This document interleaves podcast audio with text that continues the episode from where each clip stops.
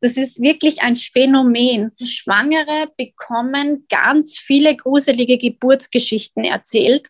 Ähm, meine Vermutung ist, dass die Personen dann ihre eigenen Erfahrungen aufarbeiten. Aber das ist natürlich ganz eine schlechte Idee, das mit Schwangeren zu machen. Und da ist meine Empfehlung und mein Appell an die Schwangeren, dass sie da wirklich sofort Stopp sagen. Es tut mir jetzt leid, aber ich weiß nicht, was das jetzt mit meiner Schwangerschaft zu tun haben soll.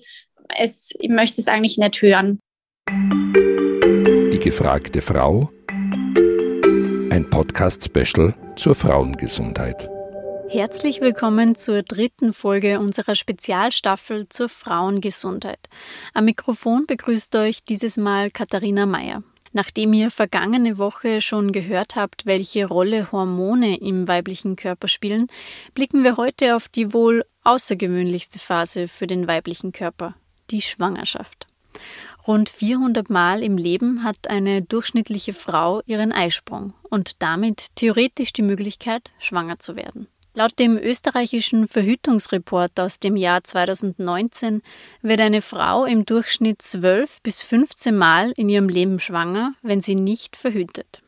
Das hört sich jetzt erstmal sehr viel an, doch was vielen Frauen und auch Männern nicht bewusst ist, auch weil es immer noch ein Tabuthema ist, Frauen haben in ihrem Leben mehr Fehlgeburten, als sie Kinder gebären denn meist verlieren sie den Embryo schon so früh, dass seine Frau gar nicht merkt, schwanger gewesen zu sein. In der heutigen Folge blicken wir jedoch auf das Szenario, in dem das kleine Wunder heranwachsen darf. Im ersten Teil wird die Hebamme Yvonne Teufel über ihren Beruf sprechen, sie wird Tipps für mehr Gelassenheit während der Schwangerschaft geben und sie wird einige Mythen aufklären, die sich zum Teil immer noch hartnäckig halten. Gegen Ende der Folge kommt außerdem noch die Salzburgerin Lisa Theresa Michael zu Wort. Sie ist eine Dula, das heißt, sie unterstützt Frauen emotional vor, während und nach der Geburt. Doch nun erklärt uns erstmal Yvonne Teufel, worauf es bei ihrer Arbeit als Hebamme ankommt. Herzlich willkommen, Yvonne Teufel, und danke, dass du dir heute Zeit genommen hast. Ja, gerne. Ich freue mich ebenfalls. Yvonne, du bist ähm, Hebamme. Warum hast du diesen Beruf ergriffen und was ist für dich das Schöne daran? Ja, das war ganz äh, spannend. Ich wusste, ich möchte gerne einen sozialen Beruf machen. Krankenschwester war mir so vom Berufsbild ein bisschen zu schmal und ähm, eine Freundin hat dann zu mir gesagt, werd doch Gynäkologin. Und da äh, habe ich dann mich ein bisschen befasst mit der Ausbildung das ist ein sehr langes Studium. Und zum Glück ähm, ist uns dann noch die, der Hebammenberuf eingefallen und ich hatte dann überhaupt keine Vorstellung, äh, was der Job heißt und habe mich dann in einem Krankenhaus beworben als Freiwillige, habe dann in erster Linie ähm, ähm, serviert und so, also keine medizinischen Sachen gemacht.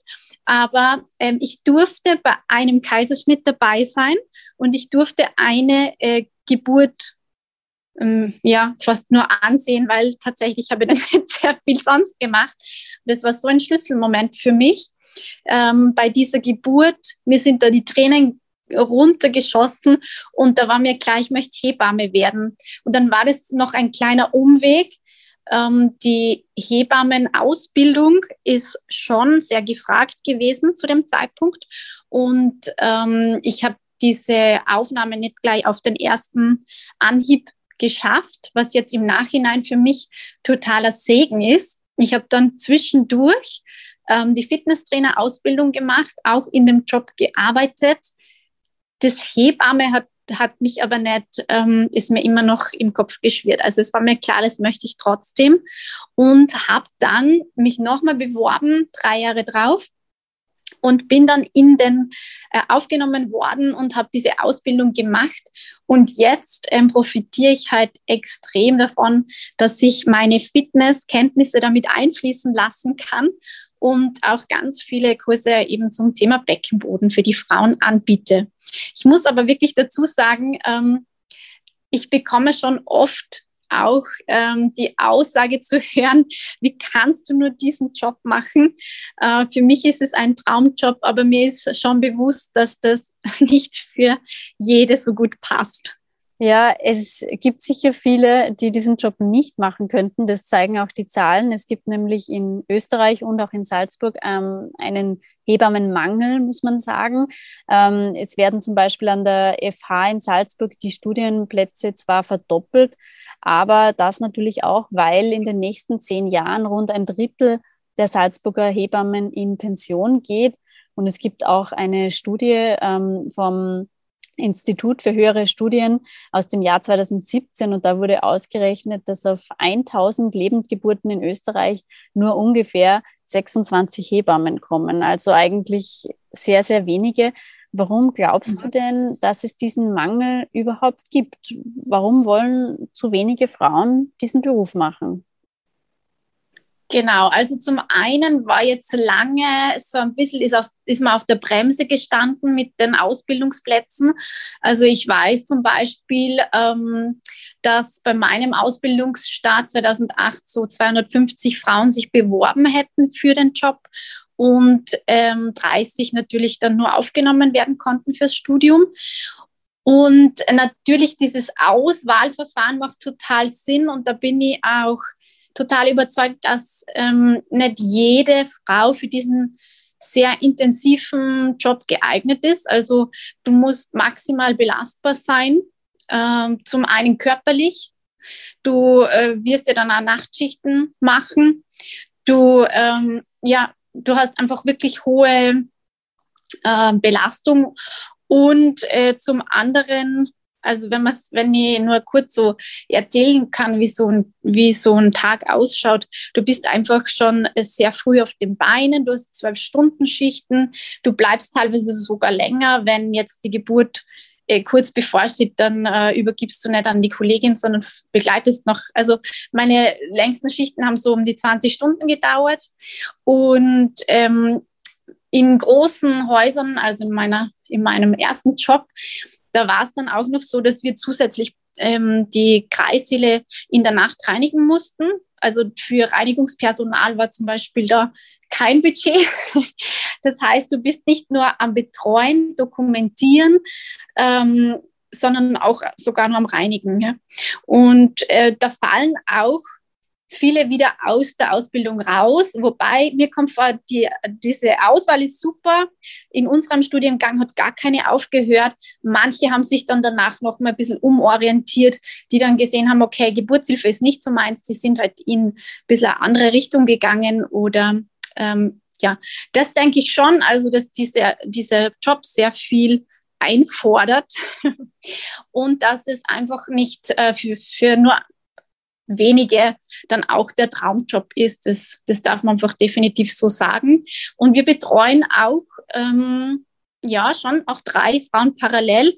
Und wenn mal ganz viele gleichzeitig ankommen, dann war es mal in einem Dienst bei mir so, dass ich sechs Frauen da hatte. Wir haben dann zwar eine Rufbereitschaft, die ist dann oft äh, schon die hat dann oft schon untertags gearbeitet. Also man hört schon raus, es ist äh, schon auch ein sehr stressiger Job. Mhm äh, kann es sein, dass dadurch dann natürlich auch die Qualität der Betreuung ein bisschen leidet unter diesen großen Belastungen und, und auch unter dem Engpass? Ja, definitiv. Also wir, wir sind ja so ausgebildet und in Wahrheit ist es ähm, uns eine Herzensangelegenheit und da spreche ich sicher auch für meine Kolleginnen, dass wir die Frauen nicht nur medizinisch versorgen, sondern genauso ähm, massieren, äh, ihnen Gutes tun, sie vor allem mental unterstützen. Also wir sind ja auch wirklich so Motivatoren, wenn es jetzt direkt um den äh, Geburtsablauf geht, aber ähm, und da ist es schon so, dass da leider genau in der Betreuungszeit uns die Zeit oft fehlt. Wenn wir eben dann so viel Verantwortung haben, Du kannst dir vorstellen, eben, wir müssen das Kind überwachen, wir überwachen die Frau und, und müssen das auch parallel dokumentieren. Da ist dann eben genau für dieses viel Anwesensein im Kreißsaal oft nicht die Zeit. Und das ist nicht optimal. Das, das macht dann nicht so ganz zufrieden, ja. Wenn du dann aus dem Dienst gehst, du hast zwar zum Glück gesunde ähm, Kinder und zufriedene Frauen, aber du hättest eigentlich gerne äh, mehr Zeit mit Betreuung verbracht. Oder du bist selbst dann wirklich am Limit. Also du brauchst definitiv einen guten Ausgleich in dem Job. Und ähm, also ich glaube, man kann fast nur Teilzeit das durchstehen. Ähm, ja, in mhm. Wahrheit. Mhm. Ich glaube, das ist ein Riesenthema, da könnte man jetzt wahrscheinlich noch lange weitersprechen. Äh, ich würde jetzt ganz gerne ein bisschen ähm, auf den Umgang mit den Frauen, auf deine, sozusagen auf deine Arbeit als Hebamme eingehen. Was ist denn deiner Meinung nach im Umgang mit werdenden Mamas so das Wichtigste? Also worauf kommt es an als Hebamme? Worin siehst du so deine Hauptrolle auch neben diesen medizinischen Dingen? wir sind wirklich so die Ansprechpartnerinnen. Wir sind, ähm, werden oft schon involviert, gleich mal nach dem positiven Schwangerschaftstest. Und ähm, die Frauen, die kommen zu uns mit den Fragen, die sie einfach in der Gynäkologenpraxis oft nicht stellen möchten. Und ähm, ja, wir sind wirklich so, wir machen, ja, wir sind wirklich diese Vertrauenspersonen, würde ich es jetzt einfach mal nennen. Ich finde es auch so schön, ähm, mit den Frauen schon vorab im Kontakt zu sein. Sie genießen das dann auch. Und, es, ähm, und Vertrauen spielt da wirklich eine, eine große Rolle äh, in diesem ganzen Prozess Schwangerschaft, Geburt. Da brauchen sie auch so eine Beziehungsperson. Und da dürfen wir Hebammen das ein bisschen einnehmen. Mhm. Jede Frau geht ja mit der Schwangerschaft anders um. Also die einen fühlen sich wohl, die anderen sind sehr nervös oder haben Angst vor der Geburt. Was rätst du denn in solchen Fällen, beziehungsweise wie können denn Frauen in der Schwangerschaft ein bisschen mehr Gelassenheit ähm, erlangen? Mir ist immer wichtig, den Frauen sehr früh zu sagen, dass sie das Internet außen vor lassen sollen. Ähm, es gibt meistens von mir so einen Buchtipp äh, und ich empfehle Ihnen wirklich tatsächlich meinen Instagram-Account, wo ich versuche, wirklich ähm, gefiltertes Wissen weiterzugeben. Ich äh, finde es auch so wichtig, dass sich die Frauen bewusst sind, dass sie sehr viel ähm, Falschinformationen einfach finden und dass sie einfach notfalls, ich sage auch immer bitte, wenn du wieder was liest, was dich beunruhigt, dann schreib mich lieber an. Also ich bitte das tatsächlich den Frauen an, dass sie mir WhatsApp schicken, bevor sie da mit irgendwelchen Ängsten äh, durch die Schwangerschaft gehen. Ich bin auch überzeugt, dass sich diese Ängste auf das Ungeborene übertragen und dass das sehr, sehr schlecht ist, wenn man hier ähm, das so unterdrückt. Mhm. Ähm, Geht es auch ähm, vielleicht darum, in der Schwangerschaft ein möglichst großes Vertrauen zum eigenen Körper zu entwickeln? Also arbeitest du da auch ein bisschen so in diese Richtung mit den Frauen? Ja, total. Also ich betone das immer wieder, dass, dass, dass man es am besten so mit Yoga eignet sich da auch sehr gut. Ich finde auch durch Sport äh, spürst du deinen Körper gut, du gehst mit dir und dem Kind in Verbindung. Da gibt es wirklich schon viel Angebot, auch Online-Angebot, dass die Frauen ähm, ja, sich beschäftigen mit diesem neuen Leben in sich und auch das zulassen, auch die Gefühle zulassen, die da kommen und ähm, natürlich, im Idealfall haben Sie wirklich eine Bezugsperson, eine Hebamme, mit der Sie drüber sprechen können. Aber es muss jetzt nicht zwingend eine Hebamme sein, aber einfach jemand, wo Sie dann auch äh, gut berät, wo Sie sich sicher fühlen. Also Vertrauen ist definitiv ganz, ganz wichtig.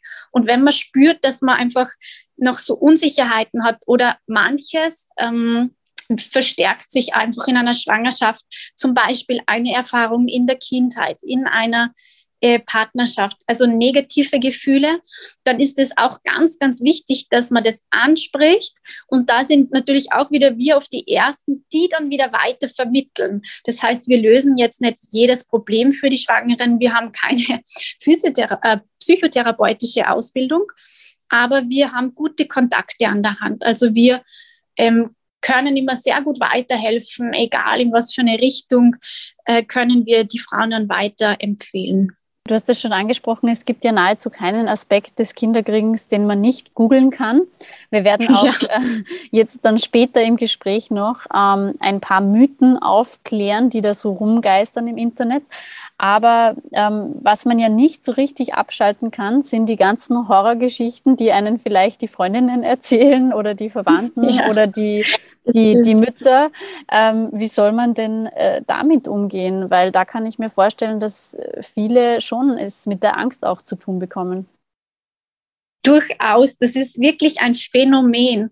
Ähm, Schwangere bekommen ganz viele gruselige Geburtsgeschichten erzählt. Und ich weiß nicht, warum das so ist. Ähm, meine Vermutung ist, dass die Personen dann ihre eigenen Erfahrungen aufarbeiten. Aber das ist natürlich ganz eine äh, sch schlechte Idee, das mit Schwangeren zu machen. Und da ist meine Empfehlung, ähm, und mein Appell an die Schwangeren, dass sie da wirklich sofort Stopp sagen. Also ganz, also ganz wichtig ist, dass man sagt, äh, es, es tut mir jetzt leid, aber ich weiß nicht, was das jetzt mit meiner Schwangerschaft zu tun haben soll. Es, ich möchte es eigentlich nicht hören. Also das ist so wichtig, hier zu sagen, äh, hier ist die Grenze. Mhm. Ja. Ähm, bei manchen oder bei vielen Frauen verläuft dann die Geburt leider doch nicht so, wie sie sich vorstellen würden, verläuft vielleicht sehr hektisch und auch eben traumatisierend und diese Frauen tragen dann mhm. Ähm, vielleicht ein Geburtstrauma von sich. Das ist ein Thema, das in der Öffentlichkeit nur sehr selten thematisiert wird, aber viele Frauen betrifft. Wie zeigt sich denn so ein Geburtstrauma nach der Geburt? Welche Anzeichen gibt es dafür? Ja, das ist wirklich sehr schwer einschätzbar, weil das vermischt sich oft äh, mit hormonellen äh, Prozessen. Also zum einen gibt es ja den physiologischen Baby Blues, der so am dritten Tag ist nach der Geburt, wo die Frauen alle in ein kleines Loch fallen. Das ist jetzt physiologisch, das ist so eine Hormonumstellung, wo die Frauen weinen, die Tränen fließen und oft fließt dann auch die Milch. Also das ist meist parallel mit dem Milcheinschuss.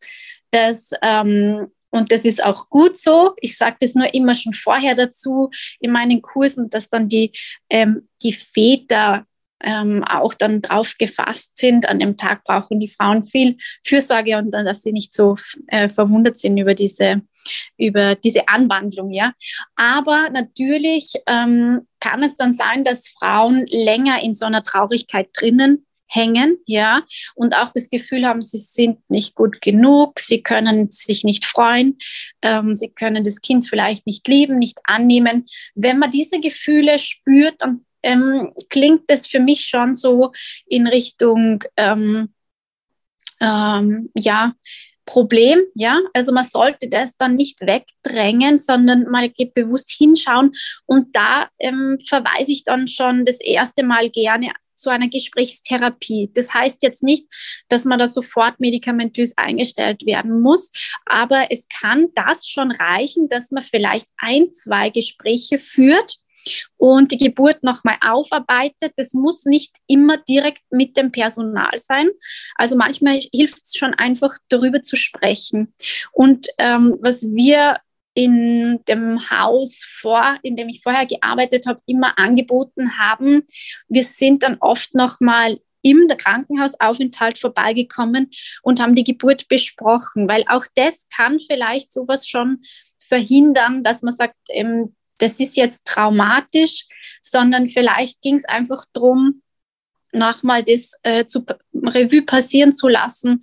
Und äh, das wäre einfach so mein, mm, mein Gefühl, ja. Mhm. Und was, was es dann tatsächlich ist, was traumatisch sein kann, ist meistens diese Fremdbestimmung, dass man im Moment, also der Verlust äh, der Kontrolle ist oft das Thema für die Frauen. Es ist total schwer. Das habe ich auch selbst bei meinen Geburten sehr intensiv in Erinnerung. Man ist so gewöhnt, dass man immer alles steuert, plant. Und mit der Schwangerschaft beginnt das schon und die Geburt ist natürlich dann so ein Extrem, ja, wo du nichts mehr selbst in der Hand hast. Und das kann schon auch mal ähm, traumatisierend sein, dass ähm, Entscheidungen getroffen werden, äh, wo du jetzt nicht viel Mitspracherecht hast, ja, weil einfach das muss jetzt sein und das ist oft schwer zu verstehen, leichter dann aufzuarbeiten, indem man eben mit der Hebamme, dem Arzt noch mehr Gespräche führt. Mhm. Mhm. Ähm, ein Thema, das auch unter Frauen ein großes Thema ist, wird auch in der, in der Öffentlichkeit nicht so gerne darüber gesprochen, ist das Thema Gewalt äh, im Kreissaal, Gewalt während der Geburt. Also viele Frauen berichten dann davon, dass während der Geburt Entscheidungen über ihren Körper getroffen wurden, auf die sie keinen Einfluss hatten. Also zum Beispiel, es wurde ein Darmschnitt gemacht, ähm, ohne dass sie darüber informiert wurden. Ähm, das hat eben genau mit dieser Selbstbestimmtheit zum tun, die du angesprochen hast, genau. dass sie mhm. bei der Geburt zum, zum Teil verlieren. Aber was kannst du dazu sagen? Hast du solche Erlebnisse in deiner Berufslaufbahn schon mal mitbekommen oder wie geht es dir, wenn du davon hörst, dass Frauen im Nachhinein den Eindruck haben, es wurde ihnen ähm, psychische, emotionale oder sogar körperliche Gewalt zugefügt während der Geburt? Es ist für uns ähm, total ein schmaler Grad. Also ich muss da jetzt wirklich nur kurz ausholen jede Frau bringt schon ihre Geschichte mit. Und ähm, unsere Erfahrung ist es als Hebammen, dass wenn früher schon ähm, Traumatisierungen stattgefunden haben, äh, dass das ganz, ganz stark und vor allem sexuelle Traumatisierungen, dass sich das ganz, ganz stark dann ähm, triggert mit der Geburt. Das heißt, wir sind oft gar nicht ähm, also wir können das oft gar nicht verhindern, dass diese Frau während der Geburt so eine Retraumatisierung erfährt. Und ähm, das ist das eine. Da, da, da ist die Wahrnehmung der Frau natürlich viel intensiver. Und das andere ist, dass Geburtshilfe manchmal auch äh, einfach, dass keine Zeit bleibt zu fragen. Also zum Beispiel ein Dammschnitt wird nur aus kindlicher Indikation gemacht. Und kindliche Indikation ist Herztonabfall. Das heißt, wir, wir, wir vermuten einen starken Sauerstoffmangel beim Kind und müssen dann sehr schnell dieses Kind zur Welt bringen. Und da bleibt einfach keine Zeit.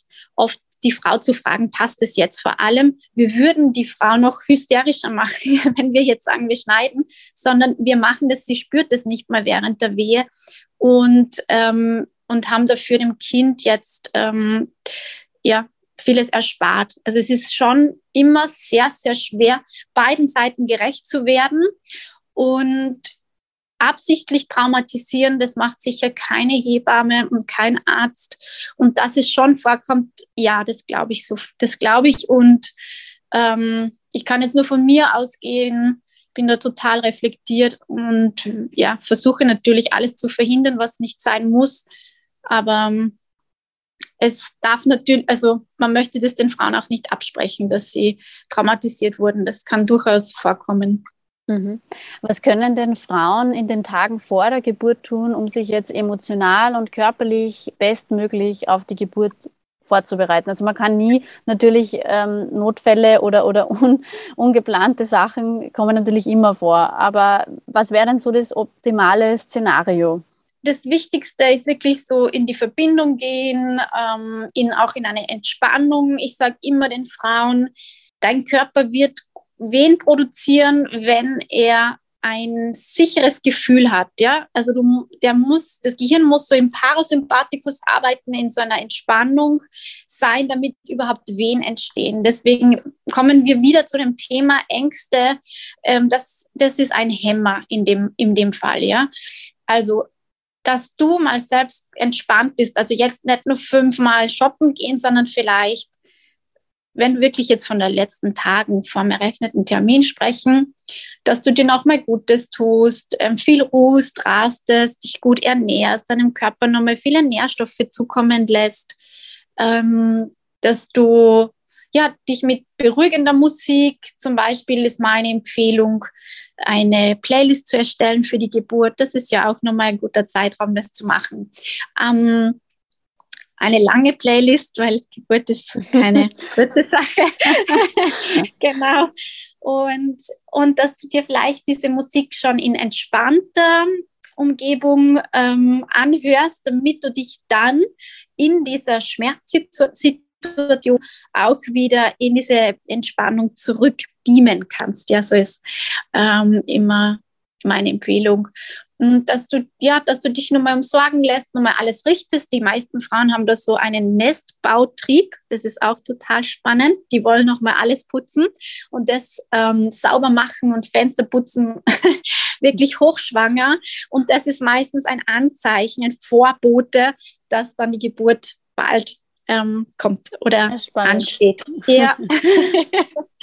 ja, ich würde jetzt gern ähm, zu den Mythen kommen, äh, die wir angesprochen haben. Mythen begleiten jede Frau in der Schwangerschaft und auf deinem Instagram-Kanal klärst du einige von diesen Mythen auf und auf ein paar davon wenn wir jetzt zu sprechen kommen. Und der erste Mythos ist einer, ähm, den wahrscheinlich auch jene kennen, die äh, nicht schwanger sind und den auch sogar Männer wahrscheinlich kennen, äh, nämlich ähm, Junge oder Mädchen, das Geschlecht lässt sich doch vom Bauch ablesen, oder? Also von der Form des Bauches. Ist das äh, kompletter Blödsinn oder ist da was dran? Das ist tatsächlich Blödsinn. Aber man hatte früher einfach keine Möglichkeit mit Ultraschall und deswegen haben sich die Leute einfach kreativ was einfallen lassen. Mhm. Dann ein anderer Mythos, ähm, der sich jetzt wirklich konkret auf den medizinischen Aspekt und auf die Schwangerschaft ähm, bezieht, ist, äh, dass man keine heißen Bäder in der Schwangerschaft nehmen sollte und schon gar nicht mit Aromaölen. Was hat es denn damit auf sich? Stimmt das? Nein, also das stimmt auch nicht. Der Ursprung ist sicher, dass viele Schwangere kreislaufmäßig bisschen belasteter sind oder schneller mal einen Kreislauf-Kollaps ähm, ähm, haben oder sich einfach dann nicht so wohlfühlen. Aber jede Frau spürt ja selber sehr gut, was ihr gut tut und was nicht. Und deshalb ähm, kann man das Bad genau so einlassen, wie man es fein findet. Das Baby hat in seiner Fruchthöhle immer die gleiche Temperatur. Also das Baby hat, ähm, spürt das nur, wenn es der Frau selbst schlecht geht. Also die würde, jede Schwangere würde niemals irgendwas tun, was ihr selbst nicht gut tut. Mhm.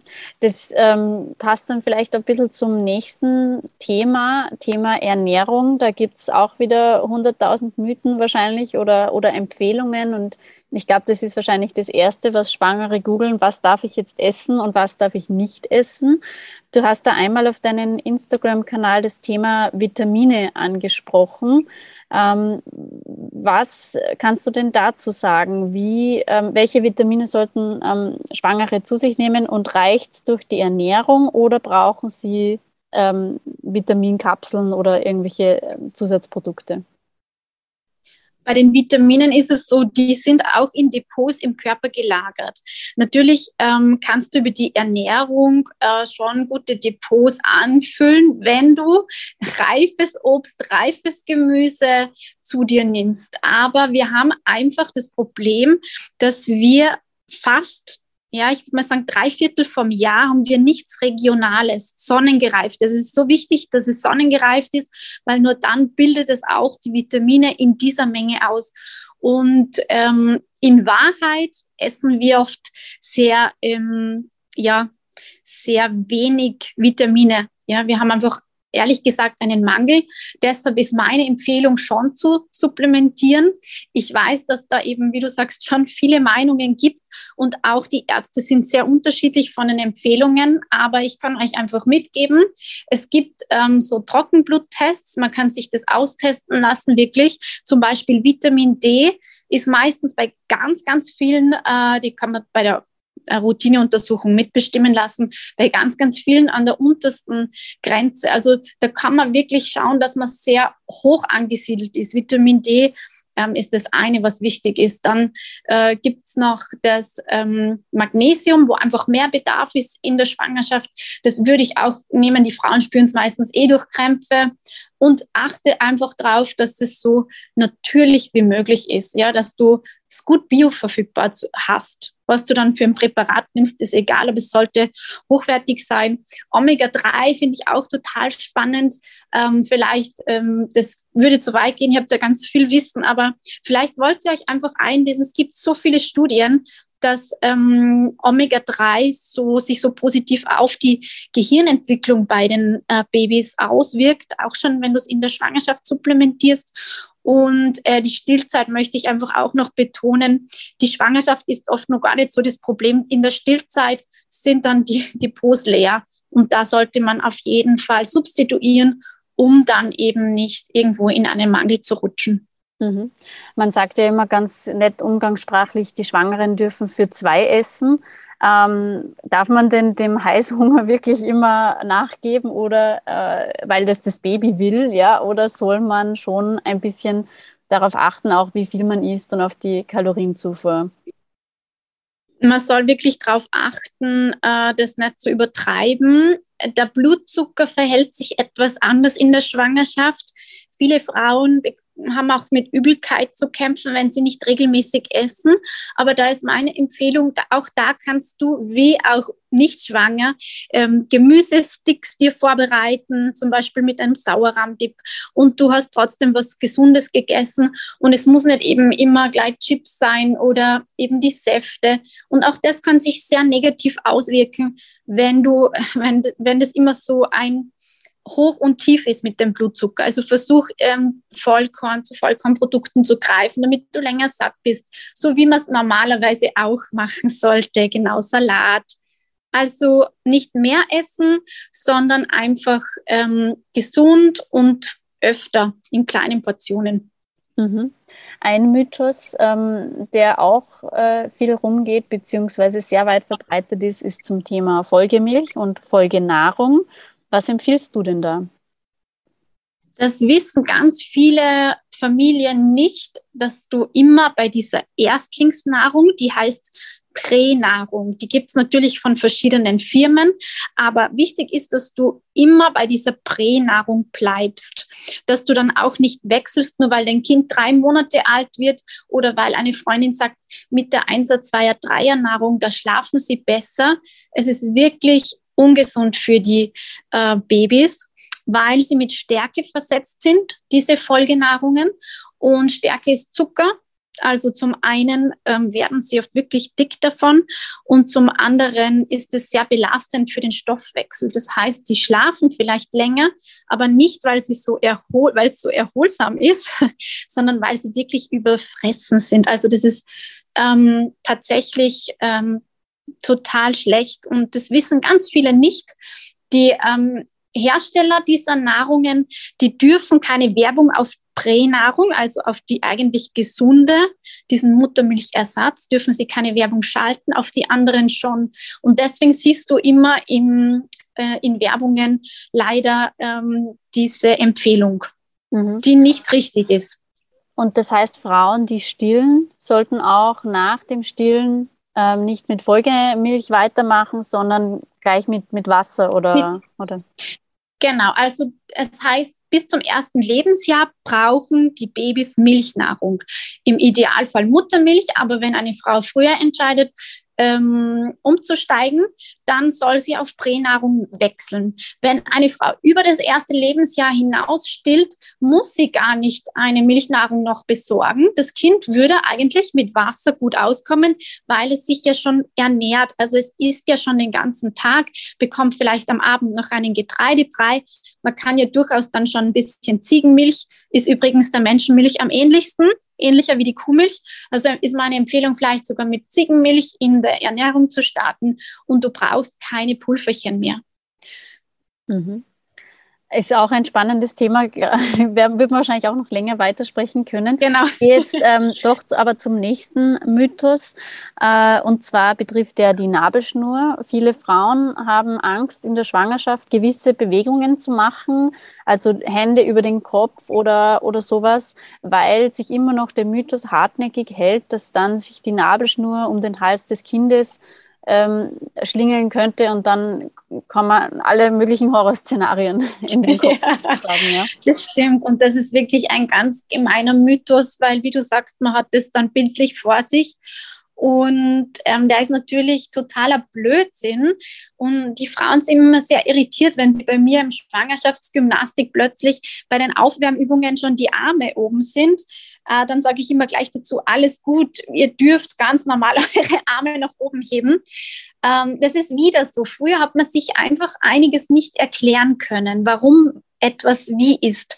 Jetzt wissen wir, die Babys äh, schlagen viele Purzelbäume im Bauch. Der Mutter, die haben ja richtig viel Platz. Und die Nabelschnur ist lange. Und dass sich die so äh, rundherum wickelt, ist was ganz, ganz Physiologisches. Ich habe fast nie Kinder, die ohne eine Nabelschnurumschlingung zur Welt kommen. Also es ist eigentlich das Normale. Und es ist nicht gefährlich. Die, die atmen ja nicht durch den Hals, sondern sie werden ja über, den, ähm, über die Nabelschnur versorgt. Also man muss sich da überhaupt keine Angst machen davor. Mhm. Und noch ein letzter Mythos, ähm, den wir jetzt besprechen, aber wie gesagt, viele mehr gibt es auf deinem Instagram-Kanal. Ja. Ähm, und äh, aber was jetzt damit vielleicht auch ein bisschen ähm, zu tun hat oder dem sehr ähnelt, ist der Mythos, dass man nur auf der linken Seite liegen sollte. Woher kommt der denn und was ist da dran? Ja, das ähm, habe ich selbst noch nicht ganz rausgefunden, äh, wovor man die Frauen da damit warnen möchte. Ich weiß nur, dass ganz, ganz viele verunsicherte Frauen mich fast täglich anschreiben deshalb. Äh, sie sollen links liegen, aber es tut ihnen alles weh auf der Seite und sie können da gar nicht schlafen. Und mir ist es ganz wichtig äh, zu sagen, dass es wirklich egal ist, wie du dich hinlegst. Du kannst auch am Rücken liegen, solange es dir selbst gut geht damit. Weil der Körper ist ja klug, ja, sonst würden ja fast keine ähm, Ungeborenen überleben.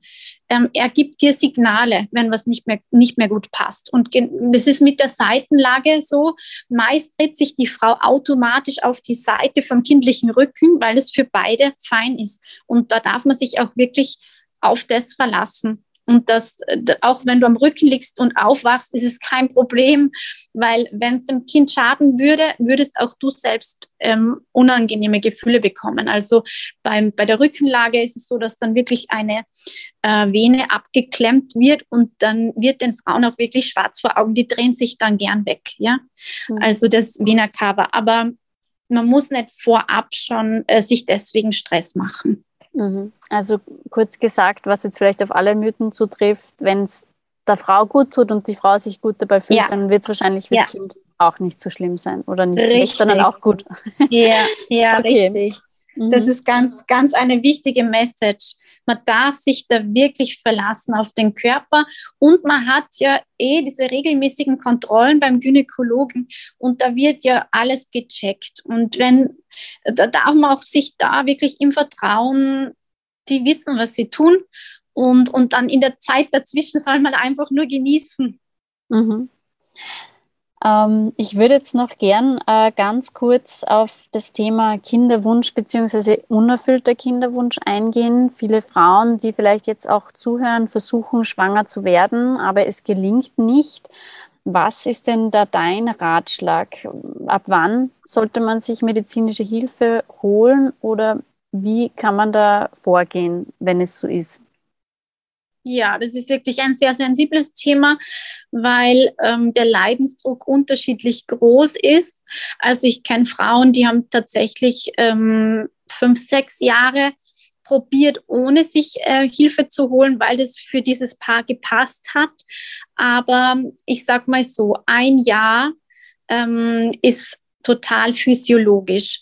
Was du aber schon unterstützend machen kannst, ist zum Beispiel, dich mit deinem Zyklus auseinanderzusetzen. Lies dich ein in die ähm, Temperaturmethode, dass du einfach deinen äh, Körper lesen lernst, dass du die fruchtbaren Tage wirklich rauslesen kannst und ähm, an, bei manchen Paaren scheitert es tatsächlich auch an der Häufigkeit äh, des Geschlechtsverkehrs. Da ist meine Empfehlung, dass, dass man einfach viel äh, sich Zeit nimmt, viel kuschelt, vielleicht sogar so äh, nackt nebeneinander schläft. Tatsächlich ist es, ähm, wenn Gynäkologen nachfragen, wie oft denn wirklich probiert wurde, ist es dann oft ein, zweimal im Monat. Und da ist natürlich die Erfolgsquote dann auch geringer. Und ähm, dann würde ich empfehlen, sich einfach an äh, wirklich Experten zu wenden, weil manchmal braucht es eine Mini-Unterstützung und, ähm, und, und damit ist dann schon beiden sehr gut geholfen. Mhm. Abschließend noch vielleicht, ähm, du hast ja auch persönliche Erfahrungen mit Geburten gehabt, ähm, hast Kinder. Sieht man dann die Dinge anders, wenn man sie zuerst professionell als Hebamme lernt und dann selbst mal durch die Erfahrung geht? Wie ist es da dir gegangen damit? Ja, das war das Beste, was mir passieren hat können. Ich bin im letzten Studienjahr schwanger geworden, ungeplant und ähm, durfte das dann noch im Studium selbst erleben. Habe mich damals bei meiner ersten Geburt für eine außerklinische Geburt entschieden, habe bei einer Hebammenkollegin im Geburtshaus im Bunden, bin drei, vier Stunden danach wieder nach Hause gefahren. Und äh, das hat mich wirklich maximal beeinflusst. Definitiv ähm, bin ich da noch empathischer geworden dadurch kann mich viel besser ein, äh, reinversetzen und bin auch authentischer. Die Frauen äh, fragen mich, also bis da war ich 23, ja, also mir ist es häufig passiert im Kreissaal, dass ähm, Frauen verunsichert waren, weil ich noch jung war, ja. Und in dem Moment, wo sie erfahren haben, dass ich schon selbst geboren habe, war dann das Vertrauen da. Also für mich war das so ein, eine wertvolle Sache, meine eigene Geburt. Und ja, es ist wirklich ein anderer Blick auf das Ganze. Mein zweiter Sohn ist vor vier Jahren geboren und nachdem meine erste Geburtserfahrung sehr, sehr positiv war, habe ich dann entschieden, ihn gleich zu Hause in unserer Badewanne zu gebären. Also ich bin wirklich so eine Hebamme, die einen natürlichen Zugang hat zu dem Ganzen und gleichzeitig sehr gerne das ähm, klinische Setup hat. Also ich kann wirklich aus beiden, aus beiden Lagern berichten. Mhm. Ja, das wäre jetzt ähm, auch noch eine spannende Frage natürlich. Äh, Geburtshaus, Hausgeburt oder Klinik, da können wir jetzt ja. wahrscheinlich nicht mehr darauf eingehen. Nein. Aber wahrscheinlich würdest du Frauen bei jeder Entscheidung unterstützen, oder? Ja, genau. Das ist für mich ähm, das Schöne. Ich, ich sehe überall Vorteile. Ich weiß auch, dass nicht für jede Frau alles passt und ähm, würde die Frauen in jeder Hinsicht unterstützen, genau. Mhm. Ja, dann sage ich vielen, vielen Dank, Yvonne Teufel, für die Einblicke in deine Arbeit und vor allem für das Aufklären des, dieser Mythen, über die wir gesprochen haben. Ja. Danke, dass du im Podcast da warst. Ja, danke, dass du mich eingeladen hast. Sehr gerne. Neben der Betreuung durch Hebammen holen sich immer mehr Schwangere auch eine Dula an ihre Seite. Mittlerweile gibt es 250 Doulas in Österreich. Sie sind kein Ersatz für Hebammen, sondern sie sehen sich selbst als Ergänzung, vor allem in emotionaler Hinsicht. Meine Kollegin Hanna Hitz hat die Salzburger Dula Lisa Theresa Michel besucht und mit ihr über ihre Berufung gesprochen. Was ist eine Dula und was macht sie? Eine Dula ist eine geburtserfahrene Frau, die einer Schwangeren also einer werdenden Mutter vor, während und nach der Geburt zur Seite steht, emotional. Sie stützt und sie hält. Was ist der Unterschied zu einer Hebamme? Die Hebamme ist ganz klar für alles Medizinische zuständig. Die Hebamme hat ganz viel Verantwortung. Die Dula hat äh, für das Outcome der Geburt also gar keine Verantwortung. Darum ist uns Doulas eine positive Zusammenarbeit mit den Hebammen ganz, ganz wichtig, denn wir schätzen diese Arbeit, die die Hebammen leisten, wirklich wert. Wie läuft das ab, wenn eine Kundin auf Sie zukommt? Also zuerst einmal lernen wir uns kennen. Dieses Kennenlernen findet im Rahmen eines unverbindlichen Kennenlerngesprächs statt. Da finden wir erst einmal heraus, ob wir zueinander passen, ob die Chemie stimmt, ob wir gut miteinander arbeiten können. Denn da ich die Frau in einer der empfindlichsten Phasen ihres Lebens begleite, ist es mir total wichtig, dass sich diese Frau vor mir auch öffnen kann, ihre Ängste zeigen kann und mir absolut vertraut. Ich arbeite gerne mit Affirmationskarten. Dieses, der Themenpool ist da wirklich ganz breit gefächert. Beispielsweise wird dieses Thema Epiduralanästhesie aufgegriffen, Schmerzen während der Geburt, wie geht die Frau mit den Schmerzen oder wie mit den Schmerzen am besten umgegangen werden kann. Und da geht es ganz stark darum herauszufinden, in welchen Bereichen sich die Frau unsicher fühlt, in welchen Bereichen sie vielleicht mit Ängsten konfrontiert ist und wo man eben noch ein bisschen daran arbeiten kann, dass die Frau ganz sicher und selbstbestimmt ihre Geburtsreise antritt. Wie kann man positiv in eine Geburt gehen, angstfrei in eine Geburt gehen? Also ich glaube, angstfrei in eine Geburt zu gehen, ist manchmal gar nicht möglich, denn eine Angst ist ja nicht immer was Schlechtes. Eine Angst zeigt einem ja oft nur, dass man jetzt mit einer Situation konfrontiert ist, die einem unbekannt ist, in der man noch nie war. Und da deswegen ist es meine Meinung, dass man diese Angst auch zu schätzen wissen darf, dass man mit der Angst auch arbeiten kann, aber dass man sich nicht von der Angst übermannen lässt. Sie sind nicht nur Dula, sondern auch ausgebildete Yogalehrerin. Wie kann Yoga bei der Geburt helfen?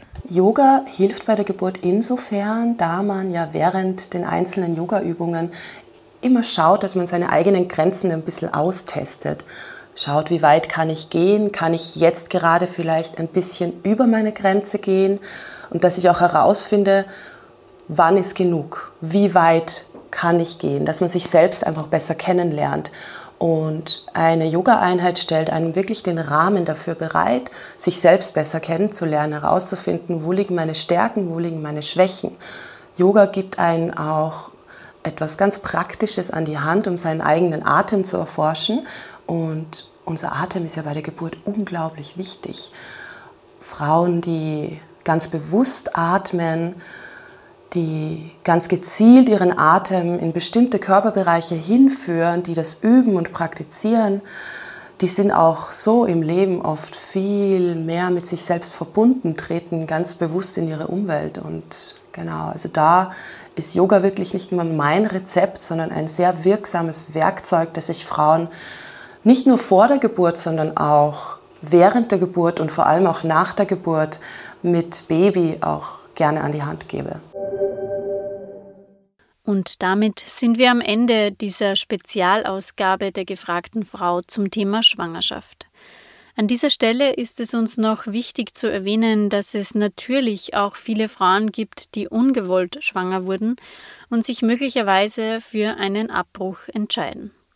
Dieses Thema haben wir in zwei früheren Podcast-Folgen bereits ausführlich behandelt. Ich habe damals mit Petra Schweiger von der Gynmed-Ambulanz in Salzburg gesprochen. Sie ist Psychologin und berät Frauen, die sich für eine Abtreibung entschieden haben. Den Link zu den Folgen findet ihr in den Show Notes oder wenn ihr lieber durchscrollt, dann findet ihr das Gespräch in den Folgen Nummer 39 und 40. Damit verabschiede ich mich für heute und hoffe, dass ihr auch in der nächsten Folge unserer Spezialstaffel zur Frauengesundheit wieder mit dabei seid. Wenn euch dieser Podcast gefällt, freuen wir uns über eure Weiterempfehlung. Anregungen, Kritik und Feedback könnt ihr uns gerne an podcast.sn.at schicken. Bis zum nächsten Mal bei der gefragten Frau.